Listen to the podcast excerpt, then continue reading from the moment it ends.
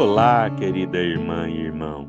Sou Wellington Melo e este é mais um podcast do Café com Espiritismo.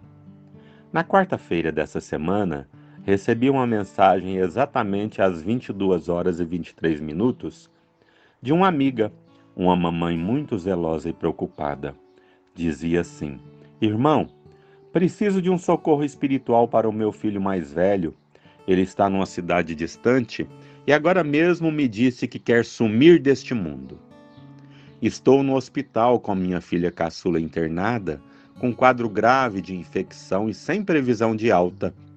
Veio em minha mente lhe procurar. Peço desculpas pelo horário. Então, no esforço para encontrar as palavras certas, se é que existem, buscando inspiração do mais alto e também sentir em mim a dor do coração dessa mamãe, permaneci em preces por um instante antes de lhe enviar algo. E lhe pergunto: e se estivesse no lugar daquela mãezinha? E se estivesse no meu lugar? O que você faria? Como agiria? Realmente é uma situação super delicada, não é mesmo? E nos coloca para pensar bastante. Pois bem, antes de trazer o desfecho dessa história, recorramos a alguns trechos da mensagem de Emmanuel contida no livro Atenção, psicografado por Chico Xavier, intitulada Não Fujas. Quando as sombras da provação se te adensem ao redor dos passos, permanece firme na confiança em Deus e em ti mesmo, seguindo adiante nas tarefas que abraçaste na seara do bem. Não existem tribulações infindáveis não te aflijam dificuldades. Anota as bênçãos de que dispões. Conserva-te fiel às próprias obrigações, na certeza de que a divina providência te, te oferecerá os recursos precisos para que qualquer desequilíbrio desapareça. Desapega-te de toda ideia do mal. Por mais ásperos se te mostrem os obstáculos da estrada, Segue adiante. Se alguém te feriu, desculpa e prossegue à frente. Não procures na morte provocada o esquecimento que a morte não te pode dar. Não fujas dos problemas com que a vida te instrui. A vida, como a fizeres, estará contigo em qualquer parte. Lembra-te sempre: cada dia nasce de novo amanhecer. Como sempre, Emmanuel, com sua lógica amorosa e seu pensamento pedagógico, nos ensina a importância dos desafios, dos enfrentamentos e até mesmo da dor e do dissabor na vida do espírito imortal. A proposta para o êxito na vida não é de fuga, mas de compreensão e perseverança, entendendo-nos como espíritos imortais, ou seja, jamais morreremos por causa alguma. No entanto, muito embora as verdades que o Espiritismo nos apresenta à consciência, é imperioso notarmos a fragilidade que ainda carregamos, haja vista o momento evolutivo que atravessamos. Somos anjos, mas em construção.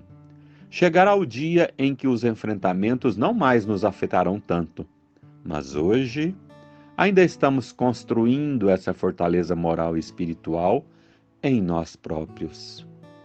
Ainda assim, em qualquer ocasião podemos escolher. E a fuga, a desistência, a busca pelo autoextermínio não deveria ser uma alternativa para ninguém, muito menos para os que querem prosseguir e alcançar a paz, o progresso, a saúde e a felicidade. Claro, não apenas eternas para nenhum dos filhos de Deus. Mas pensemos juntos. Se imagine carregando um fardo pesado e causticante sob as intempéries do tempo, num terreno árido e pedregoso, com um sentimento íntimo de solidão e abandono. O que fazer? Bem, a lógica nos diz que melhor é vencer esse trajeto, perseverando na caminhada, sabendo que existem outros locais mais adiante que as estações se renovam, o sol se põe, a noite refrigera, as estrelas brilham à noite e nos indicam o caminho.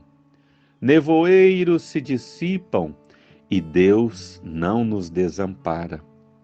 Agora pense que, em meio às agruras do momento, resolvêssemos ferir intencionalmente os próprios pés ou tomar em lugar de água refazedora um cálice de ácido corrosivo, cegar os próprios olhos, abrir grave ferida no peito ou ainda inutilizar o próprio cérebro e a mente. É, irmã e irmão, não são soluções, e sim complicadores. Desistir, não. Talvez reavaliar a rota, repensar a estratégia, buscar ajuda, mas fugir nunca, pois o fardo continuará à nossa espera agora ou depois. As condições que temos e estamos são as melhores que já tivemos. Acredite. Mas podem se agravar bastante se não perseverarmos. Pois bem, pensando em amparar a mãezinha, buscando compreender sua aflição, procurei acolhê-la, dizendo: Amiga querida, mantenha-se calma e em preces o quanto conseguir.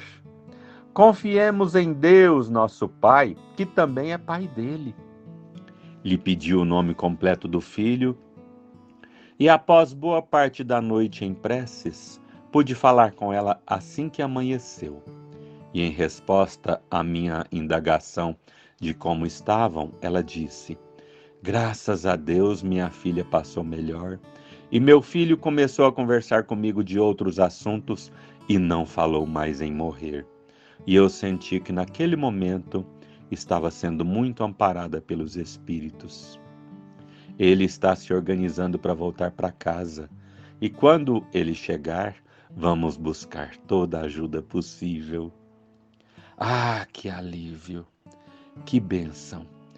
Querida irmã e irmão, estejamos sempre prontos para persistir, perseverar e, acima de tudo, amparar e incentivar quem caminha conosco, pois neste mundo todos somos, todos temos fragilidades e somos uns pelos outros, nos auxiliando mutuamente. Muita paz.